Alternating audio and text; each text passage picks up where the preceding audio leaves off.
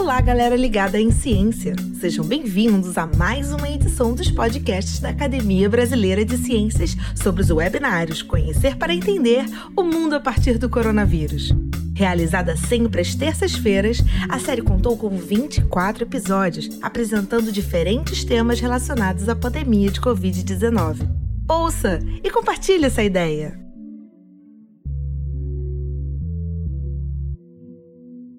Olá, Vamos começar agora o décimo webinário da Academia Brasileira de Ciências sobre o tema geral, o mundo a partir do coronavírus.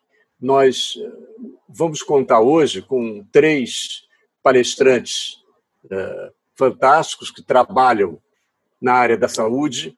O título do webinário de hoje é Salvando Vidas Hoje.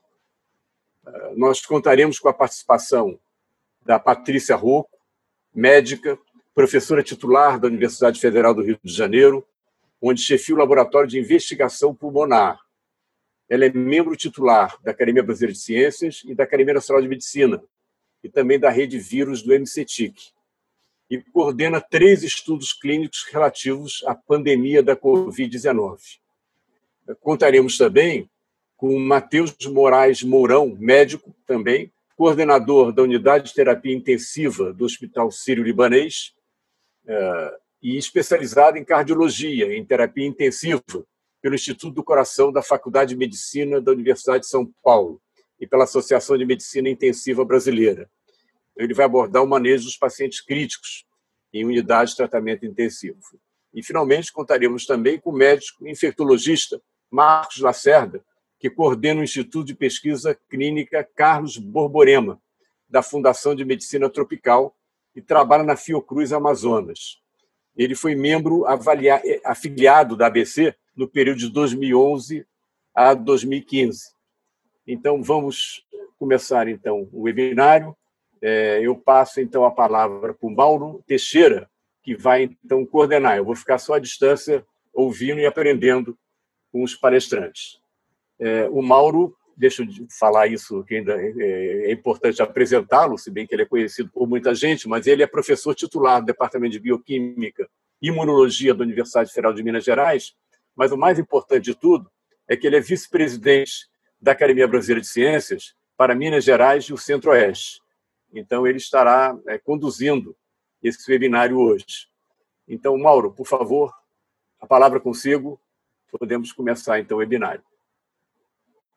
Então, gente, boa tarde a todos. É um prazer estar aqui, Luiz. Eu agradeço o convite e agradeço o aceito, o aceite ao nosso convite do Marcos, da Patrícia, do Matheus. A gente vai ter hoje, com certeza, um, um evento muito interessante.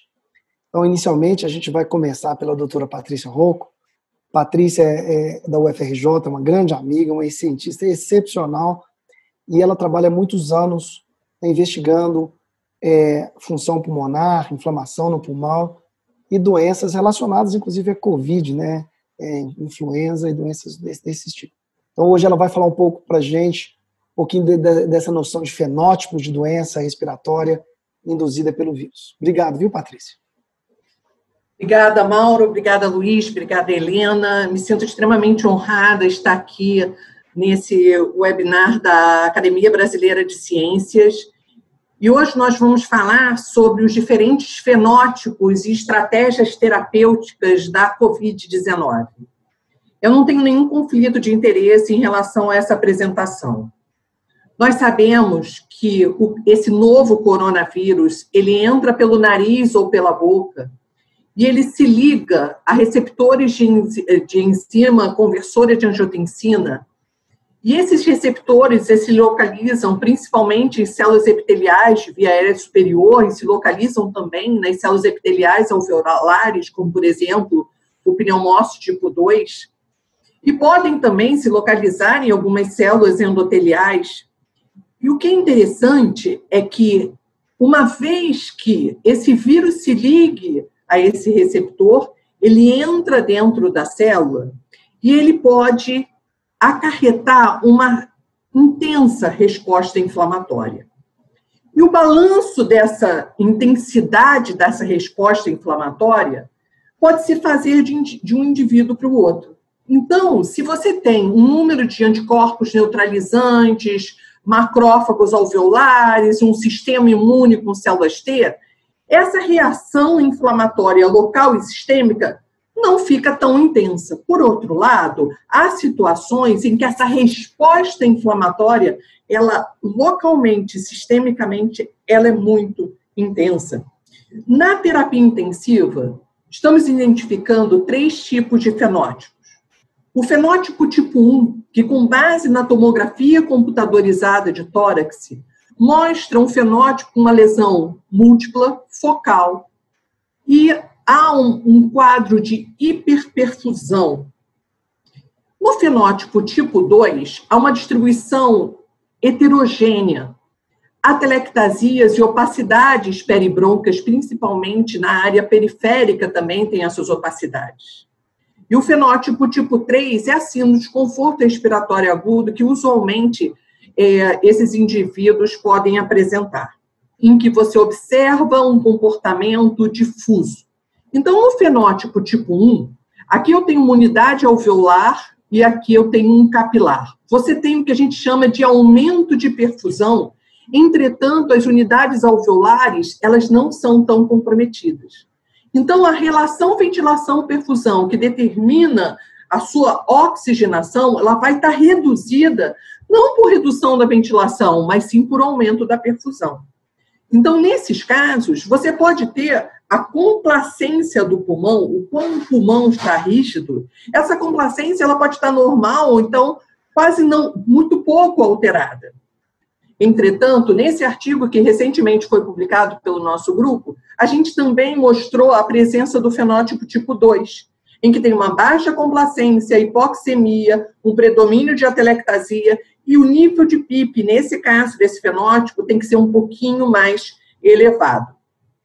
O fenótipo tipo 3 é o fenótipo da síndrome de desconforto respiratório aguda propriamente dita, em que você tem sim um comprometimento alveolar importante e a redução da ventilação perfusão é em função desse comprometimento alveolar.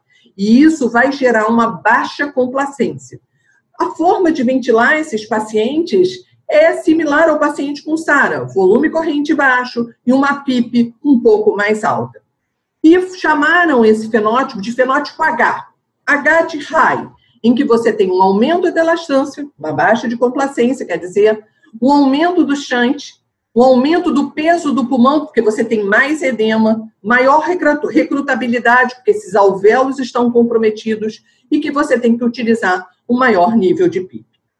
Bem, só que se esse, independentemente desse fenótipo, tipo 1, tipo 2 ou tipo 3, essa estratégia ventilatória não melhorar a oxigenação, o que se recomenda é a chamada ventilação em prona. Então, se coloca o indivíduo de barriga para baixo.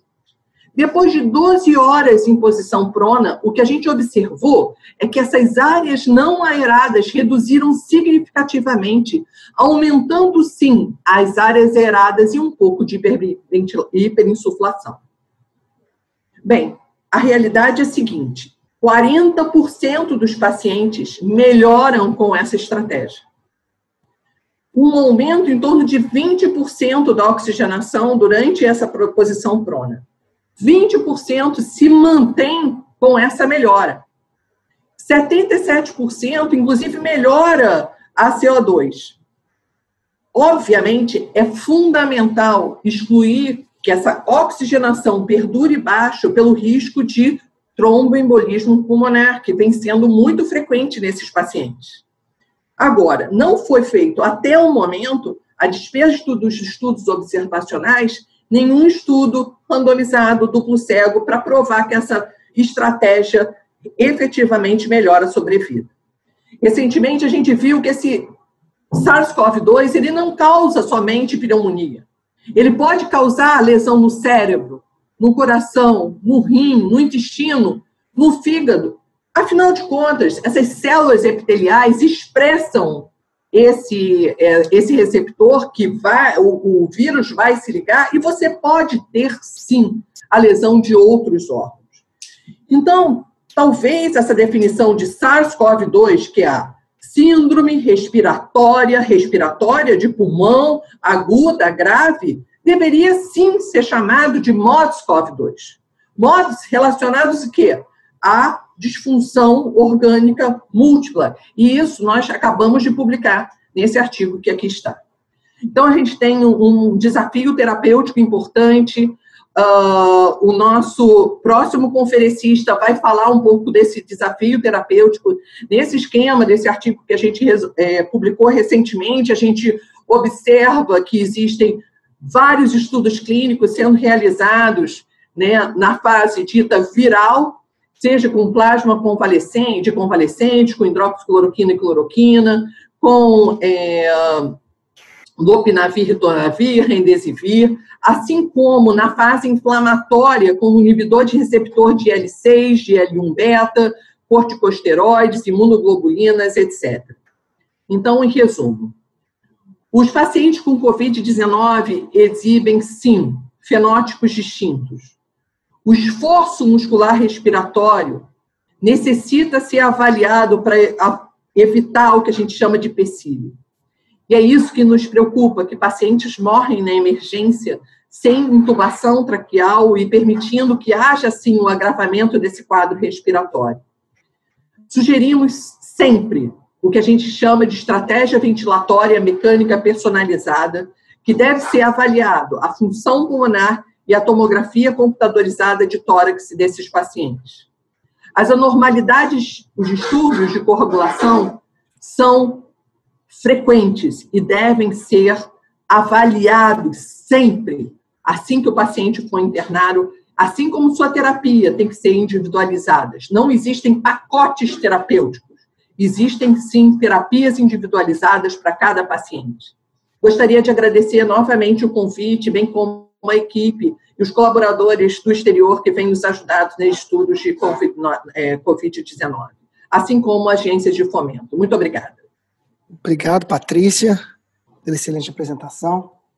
Então, eu gostaria de já imediatamente passar para o Matheus. É, o Matheus Mourão, ele é intensivista, então ele está, com, como a gente diz, mão na massa.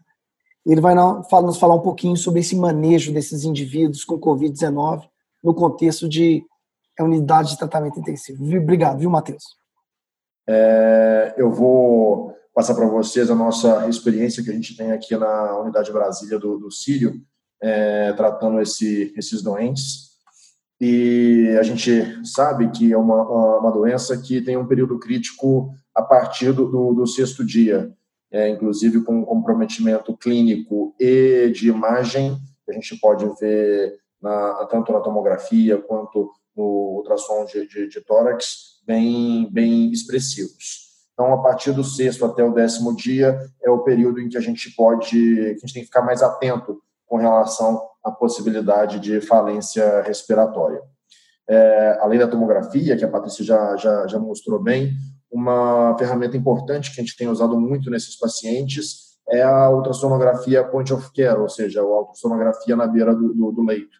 Ou seja, sempre que a gente precisa de mais de 3 litros por minuto num catéter nasal para oferecer oxigênio para esses pacientes, ou se eles tiverem desconforto respiratório importante, ou quando a doença é, do, pelo coronavírus estiver associada a alguma outra disfunção orgânica, como a Patrícia já falou, neurológica, renal, etc.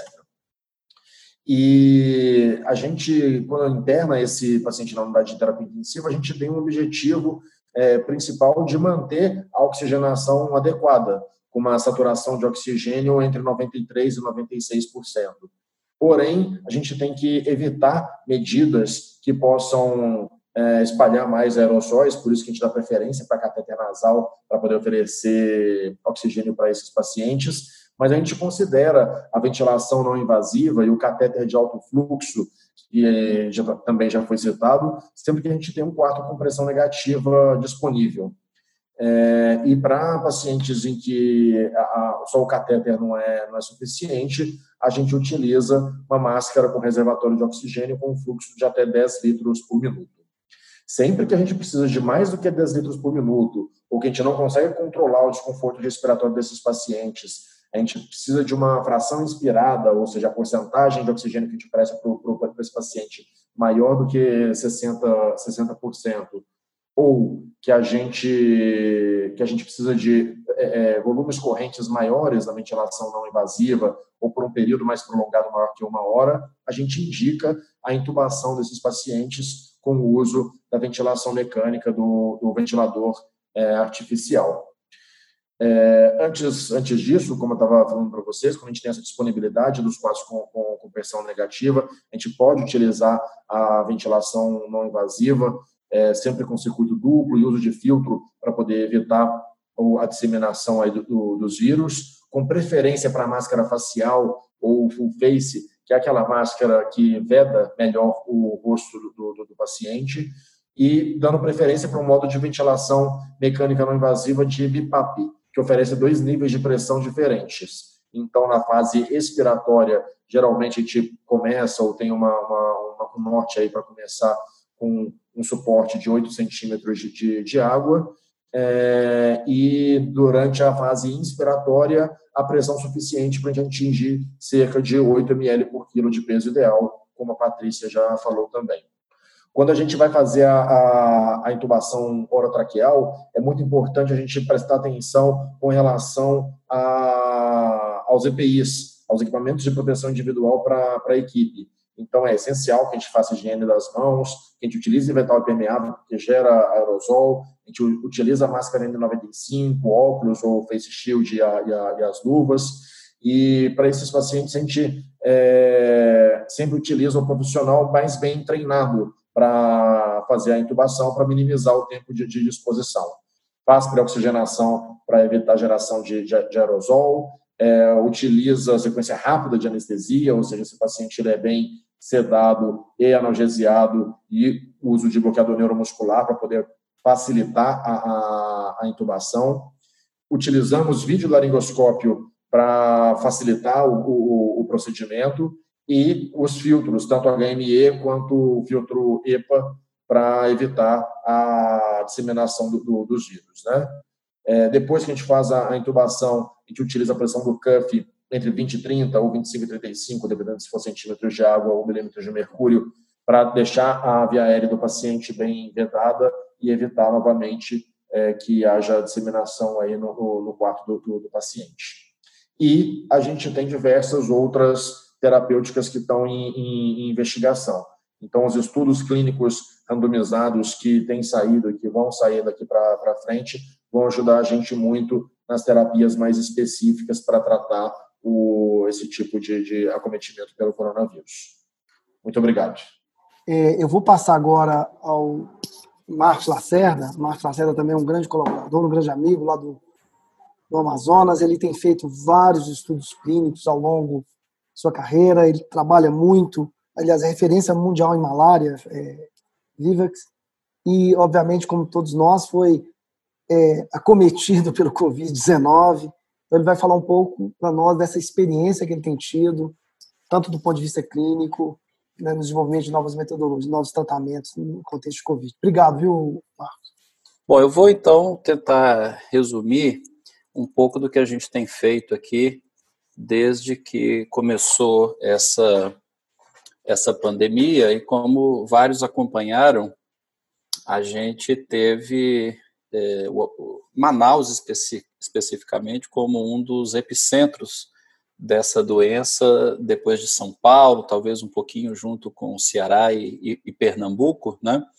E a gente desde o início, então, como tinha uma equipe de pesquisa clínica já formada, a gente tem trabalhado com pesquisa clínica, fase de segurança, fase de eficácia eh, e até fase pós-registro de drogas, a gente então designou parte dessa equipe para começar os primeiros estudos e a gente, obviamente, que tinha vários candidatos, mas lá em março, quando a, a, a doença chegou no Brasil, a gente tinha uma evidência de que a cloroquina ou a hidroxicloroquina, que é a sua variante, é, que tem uma segurança maior quando a pessoa usa no longo prazo, como é o caso dos pacientes com lúpus, a gente tinha, além desse trabalho in vitro de laboratório, a gente tinha esse trabalho que havia sido feito no sul da França, em Marsella, para ser mais específico, e era um resultado bastante animador, porque ele fez o seguinte: olha, vocês estão vendo aqui pacientes que não usaram nada nessa curva em preto, né? Pacientes que usaram apenas hidroxicloroquina na curva em azul, e aqui na curva em verde, pessoas que usaram hidroxicloroquina e azitromicina. Isso pacientes com Covid, né? E curiosamente, esse pessoal aqui que usou hidroxicloroquina com azitromicina, no quinto dia eles tinham zero de vírus na secreção respiratória. Então, esse estudo, apesar de ter muito pouco pacientes, vocês estão vendo que foram só 26 pacientes e 16 é, controles, é, ele foi muito animador e todo mundo muito desesperado com a pandemia. Isso foi anunciado no mundo inteiro, inclusive por governantes que disseram que a gente tinha encontrado então a cura da Covid-19, porque de fato esses dados eram é, muito animadores, ou seja, no quinto dia a gente não tinha ninguém positivo. Como a gente não sabia qual era a segurança dessa medicação para a Covid-19, a gente conhecia a segurança dela para malária, para lúpus, mas não para é, Covid-19. Então, a gente fez o seguinte: a gente fez um estudo clínico. Naquela época, usar um braço controle foi considerado antiético pela própria CONEP, por nós, porque a gente de fato imaginava que funcionava essa medicação. Então, a gente fez esse estudo, eh, começamos num único hospital, que foi o hospital de referência aqui em Manaus. Aconteceu de 23 de março a 5 de abril. E nós, então, sorteamos pacientes que receberiam uma dose alta. Essa dose alta foi uma dose advinda do tempo de tratamento na China, que foi de 10 dias, duas vezes por dia, mas uma dose até mais alta do que a chinesa, e havia estudos em câncer já mostrando que essa dose era uma dose segura em pessoas que não tinham doença inflamatória aguda. Então, a segurança é o que importa nesse tipo de estudo, e nós vimos aqui que quando a gente pegava ou todos os pacientes ou apenas aqueles que haviam sido confirmados com Covid-19, a, a, hemoglobina não mudou significativamente, a creatinina também não, dizer, foi praticamente igual à questão da insuficiência renal. É, verificamos que no grupo de alta dose houve um aumento de CK uh, e de CKMB, mostrando que possivelmente a cloroquina poderia induzir lesão muscular, inclusive de músculo cardíaco, como está demonstrado aqui. Nós acompanhamos pessoas então que usaram cloroquina ou que usaram placebo e o que a gente percebe é que a necessidade de internação foi 4,9% num grupo e 3,4% em outro, portanto não houve a menor diferença na necessidade de internação. E se vocês olharem aqui é, a mortalidade, ou seja, quantas pessoas morreram depois de 28 dias de segmento, ou seja, eu usei em 127 pessoas cloroquina, uma morreu, e em 127 pessoas eu usei um comprimido parecido com cloroquina, mas que tinha só farinha, e duas morreram. Então, é exatamente igual estatisticamente a chance de morrer ou não morrer, mesmo naquelas pessoas que usaram cloroquina numa fase precoce. Muito obrigado pela atenção de vocês todos. Então, muito obrigado, Marcos.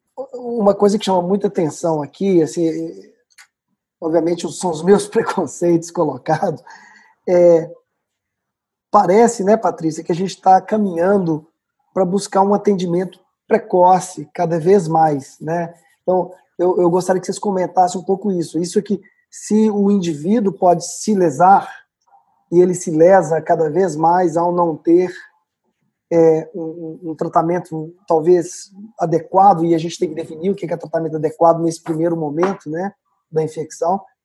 Então, é, em relação ao tratamento precoce, é, desde que começou a pandemia, é, eu sempre é, bati nessa mesma tecla. E o que acontecia é que, da mesma forma que Marcos falou, existia uma recomendação do Ministério da Saúde para que os pacientes fossem para o hospital numa fase mais tardia da doença. E isso aconteceu não só no Brasil, como também na Europa, porque é, a gente vem acompanhando o que está acontecendo na Europa para a gente poder, na realidade, é, tentar não fazer os mesmos erros. E o que a gente via na Europa, quando começou tudo, é que se você deixar o paciente na emergência um tempo prolongado, não vai dar certo. E que é isso que, inclusive, modifica o prognóstico do paciente, eu acho que o Matheus pode detalhar isso melhor, na unidade de terapia intensiva. Então, se esse paciente ele chega numa fase mais precoce, sem que você, por uma estratégia errônea, você lese mais esse endotélio, certamente o prognóstico desse paciente vai ser muito melhor. Então, eu vou te dar um número que é bem interessante quando eu falei daqueles três fenótipos. A Itália, quando começou a pandemia, a mortalidade na terapia intensiva é 80%. Não fiquem assustados, porque a mortalidade em Washington era 92%. Mas era 80%. E vocês sabem por quê? Porque todos os pacientes eram ventilados que nem Sara. Então, era volume corrente baixo, pressões altas, porque nós tínhamos que abrir todo mundo. Ninguém sabia que existia embolia, via-se que o paciente piorava subitamente. Ah, vou dar alta. Peraí, o paciente acabou de morrer.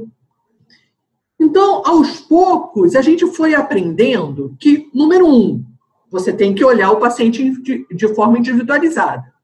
Número dois, você tem que olhar para esse distúrbio de coagulação de uma forma mais atenta. E fazendo analogia disso que eu estou falando para o que a gente chama de fase precoce, é a mesma coisa. O paciente interna, ele já começa com risco de distúrbio de coagulação, Mauro, e o distúrbio orgânico múltiplo. Você tem que ficar de olho nisso. E, além disso, em casa, você pode tentar ver se esses é, antivirais que estão por aí e outros que estão vêm sendo desenvolvidos, talvez tenham uma resposta melhor, porque você utiliza antiviral com o paciente que está numa terapia intensiva, já numa fase que você tem o que eles chamam de tempestade de citocinas, você não vai ter resposta positiva. Não... Gente, quem trabalha com SARA sabe disso. Eu queria passar um pouquinho para os outros para eles comentarem também, Mauro. Eu, eu, na verdade, eu queria fazer um comentário até para o Matheus. Quer dizer, quando tudo começou, eu me lembro que eu, eu virei para os amigos intensivistas e falei assim: Poxa, mas por que, que não faz ventilação não invasiva para esse pessoal, né? E aí todo mundo estava com muito medo de fazer ventilação não invasiva e começaram a entubar precocemente né, as, a, as pessoas. E eu falava, poxa, mas a ventilação não invasiva é melhor mesmo, em todos os sentidos. E o pessoal, não, mas aí você vai fazer aerossol e vai contaminar todo mundo no hospital. Como se todo mundo no hospital não precisasse já estar tá usando os seus EPIs e preparados, inclusive, para a produção de aerossol, né? E aí o que eu acho mais interessante é ver como a epidemia começa na China, chega na Europa, e a gente vai fazendo um processo de negação a gente não desenhou os nossos estudos aqui antes, quer dizer, sabendo que a coisa chegaria aqui, nós poderíamos ter desenhado vários protocolos com meses de antecedência. E a gente parece que foi aprendendo isso, Matheus. Eu não sei se foi o seu caso. Você foi aprendendo sozinho, né? Não, é, parece que a experiência da China ou a experiência da Europa parece que ela não conseguiu ser transmitida para a gente de alguma forma, porque a gente estava em negação. Então, eu vi vários intensivistas que foram aprendendo ao longo do caminho que a ventilação não invasiva era uma coisa muito boa para o doente. É, em relação a qual é a medicação que eu acho que hoje eu não deixo de fazer, e é interessante que a maioria dos médicos que agora da, da Europa que é, estão em uma outra fase diferente da nossa está fazendo de rotina anticoagulante. Então, profilaxia é, com enoxiparina, isso a gente está fazendo literalmente de rotina. A paciente chegou, em qualquer unidade hospitalar, a gente faz de forma profilática. O paciente tem fator de risco para estar em casa, a gente avalia e faz é, anticoagulação profilática. Isso a gente está fazendo de rotina e realmente isso é, parece, né, existem vários estudos sendo feitos nesse contexto e parece que está mudando um pouco o prognóstico. É que isso daqui foi um motivo de muito estudo em março e, e foi um verdadeiro caos no Brasil, porque todos os pacientes começaram a ligar para os médicos para pedir para modificar a, a conduta, modificar a medicação, suspender a medicação. E depois saíram vários estudos dizendo que, por favor, você pode continuar com o seu IECA, com o seu BRA, que não há problema algum. Então, isso já é um consenso. Ô, Patrícia, favor, traduz, não... traduz IECA e BRAC aqui para nossa. você pode continuar com toda a sua medicação antipertensiva. Toda. Qualquer que você está utilizando, porque isso não modifica o seu prognóstico se acaso, infelizmente, você é, for acometido pelo Covid-19. Mantenha a sua medicação. O que é importante é a sua pressão estar controlada. Isso é o que é o mais importante. E a diabetes também, né? Nesse... Então, é, os, as comorbidades relacionadas relacionadas à, à, à gravidade da Covid-19, quer dizer, obesidade, diabetes, DPOC, hipertensão arterial sistêmica, né, é, doença renal, uh, doença hepática, enfim, essas alterações, elas todas precisam ser controladas. Isso que é fundamental. Então, não modifiquem nada da sua conduta, isso aqui foi muito discutido e já tem vários artigos publicados, isso é coisa do passado. A gente está correndo para o final do nosso tempo aqui, senão o Luiz ele, vai, ele faz um beliscão virtual, né? É, agradecer a vocês pelas excelentes é, apresentações, muito obrigado. Né?